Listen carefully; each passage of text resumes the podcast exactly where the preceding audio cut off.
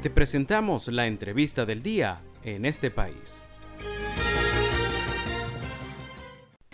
Y a esta hora, el día de hoy, tenemos como invitado en nuestra entrevista en este país a Ali Daniels. Él es abogado, es defensor de derechos humanos y además es eh, director de acceso a la justicia. Un gusto tenerte como invitado el día de hoy, Ali. Buenas tardes. Buenas tardes, muchísimas gracias por la invitación. Sí, a ti, Ali, agradecidos. Bueno, principalmente el día de hoy quisiéramos conversar sobre esta ley de fiscalización, actualización y financiamiento de las ONG que ha sido pues aprobada en primera discusión. ¿De qué se trata esta ley, Ali? Sí, bueno, este es un proyecto de ley que ha sido aprobado en primera discusión. Falta que se haga la segunda discusión eh, presentado de una manera bastante apresurada.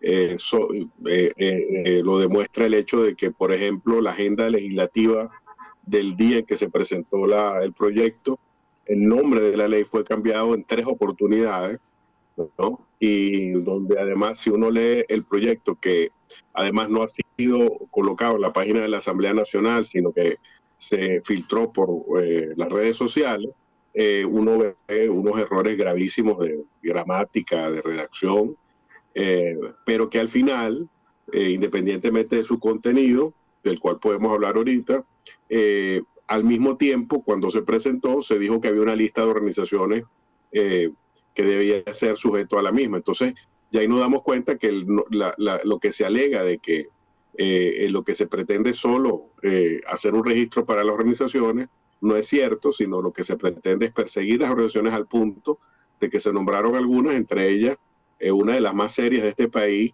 como lo es Provea.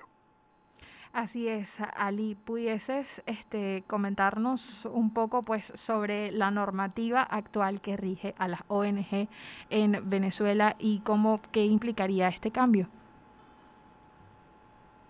Sí, eh, lo primero que hay que señalar es que el, argumento fundamental del, proyecto es que las ONG andan por ahí haciendo lo que les da la gana y no están reguladas. Y eso no es verdad. El régimen jurídico de las ONG en Venezuela, de las asociaciones civiles y de las fundaciones sin fines de lucro, está en el Código Civil venezolano claramente establecido. Las organizaciones estamos registradas en el correspondiente registro eh, estamos registrados en el, en el CENIAT, en el INSES, etcétera, etcétera. En todos los registros públicos que exigen, en, se exigen en este momento, las organizaciones están cumpliendo con ellas. Y no es cierto que no estamos reguladas. Ahora bien, el, el tema que eh, se quiere hacer ver es que las organizaciones eh, que manejan la ayuda humanitaria, por ejemplo, supuestamente no rinden cuenta, y eso no es cierto. No es cierto porque la ayuda humanitaria en Venezuela se canaliza a través de Naciones Unidas. Toda la ayuda humanitaria se hace a través del marco de Naciones Unidas. Y ahí se rinde cuenta de todo lo que ahí se da. De hecho, esa información después se remite al gobierno. El gobierno sabe cuáles son los programas de Naciones Unidas, dónde se aplica, quiénes son los beneficiarios y em, son las organizaciones no gubernamentales que colaboran con Naciones Unidas. Entonces, no es cierto que se rinde cuenta. Y además, esto llama la atención porque eh, se dice que no se rinde, que no rinde cuenta el mismo gobierno que tiene cinco años sin publicar el presupuesto nacional. ¿no? y sin publicar las memorias y cuentas de los respectivos ministerios. Entonces, eh, no se entiende cómo se habla de, pedir cuentas a un gobierno que es el, él es el primero en no hacerlo. ¿Dónde está el dinero del arco minero? ¿Dónde está el dinero que se saca de, eh, petróleo venezolano? Nadie sabe porque no hay presupuesto que pueda dar cuenta de ello. Entonces, en este sentido, las organizaciones de derechos humanos queremos denunciar que lo que hay detrás de este no es más que una persecución y una búsqueda de ilegalizar a las organizaciones eh, para justamente acallarlas, porque dado que ya eso se ha, ya, ya, digamos, dado que las voces disidentes en el país cada día son menos, eh, con lo que ha ocurrido con la oposición, pues cualquier voz independiente aunque no seamos oposición política, porque no lo somos, porque no somos actores políticos, somos actores de defensa de derechos humanos, pero sí queremos cambios en políticas públicas, que es otra cosa, em, se nos quiere acallar, porque por ejemplo, cuando Caritas publica eh, información sobre la desnutrición en niños menores de tres años, esa información al gobierno le molesta porque ellos no se atreven a publicarla, a pesar de que saben que la emergencia humanitaria está viva y sigue afectando a los más necesitados. Es por eso que quieren acabar con las ONG, no por el tema de la rendición de cuentas. Ali, dentro de las prohibiciones o suspensiones o digamos sanciones que contempla esta ley, ¿cuáles son algunos de esos puntos que más destacan dentro de la propuesta? Sí, bueno, em, lo primero es que eh, eh, eh, esta ley cambia el régimen de las, de las ONGs. las ONGs hasta ahora, gracias al Código Civil, tenían un régimen de derecho privado, es decir, era un asunto de unos particulares que quieren constituir una asociación civil o una fundación y lo hacen de manera privada. A partir de ahora, esta ley eh, de alguna manera interviene a las ONGs porque les obliga a tener unos fines, unos objetivos, e incluso le dice que tienen que tener actividad, unas actividades determinadas, y eso hace entonces que se intervenga de alguna manera las organizaciones, porque tienen que incorporar a sus estatutos objetivos, fines y actividades impuestas desde el Estado.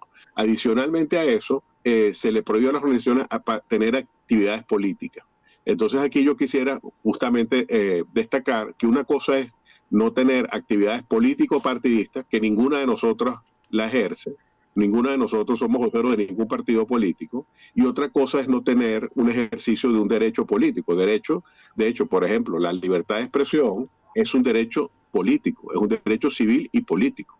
Entonces, el, el decir que se prohíbe a organizaciones ejercer política eh, es un error eh, pero al mismo tiempo es algo que obviamente se está buscando para que nosotros, por ejemplo, no critiquemos una ley. Esto que yo estoy haciendo ahorita aquí, de, criticar un proyecto de ley, es un acto de ejercicio de participación en, la, em, en los asuntos públicos.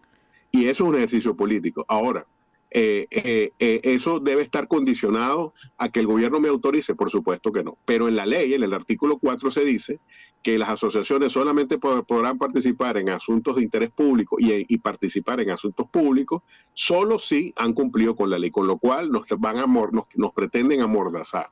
Esto es muy grave. Y adicionalmente, quisiera señalar que no es cierto que se quiera establecer un registro para las ONGs, porque en realidad cuando uno ve los requisitos, que son en una enorme cantidad de requisitos, eh, nos quieren involucrar en cuatro registros para las ONG, cuatro. Y además quieren que las ONG eh, presten una declaración jurada de patrimonio, cosa que solamente es aplicable a los funcionarios públicos que manejan dinero público. Nosotros no manejamos dinero del Estado venezolano, entonces no tenemos por qué tener una declaración jurada de patrimonio. Entonces, como ven, es una sucesión de requisitos para justamente a, agobiar a las organizaciones y cuando no tengas un papelito, eh, eh, inmediatamente te pueden ilegalizar. Eh, y termino con el tema de las sanciones.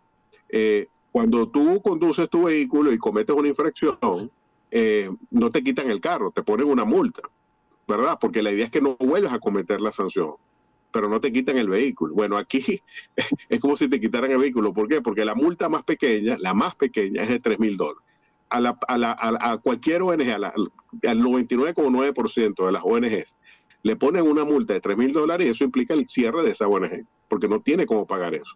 Por no hablar de que la multa más alta es de 12 mil dólares, que eso sí ya digo que no lo puede pagar ninguna, ya no digo 99,9, ninguna organización puede pagar. Entonces nos damos cuenta que eh, el, el marco de la ley es tan punitivo que es totalitario y lamentablemente tengo que decirlo, esto desnaturaliza a las organizaciones no gubernamentales y las convierte en instrumentos del Estado.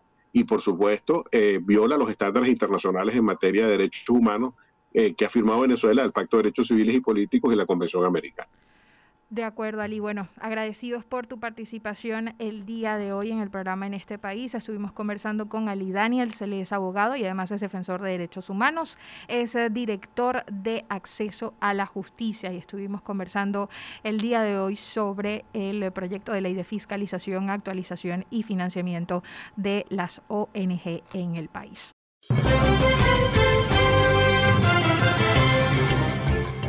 Esto fue la entrevista del día en este país. Para conocer más el programa, síguenos en nuestras cuentas en redes sociales. Estamos en Twitter e Instagram como arroba en este país radio y visita nuestra página web www.enestepais.info.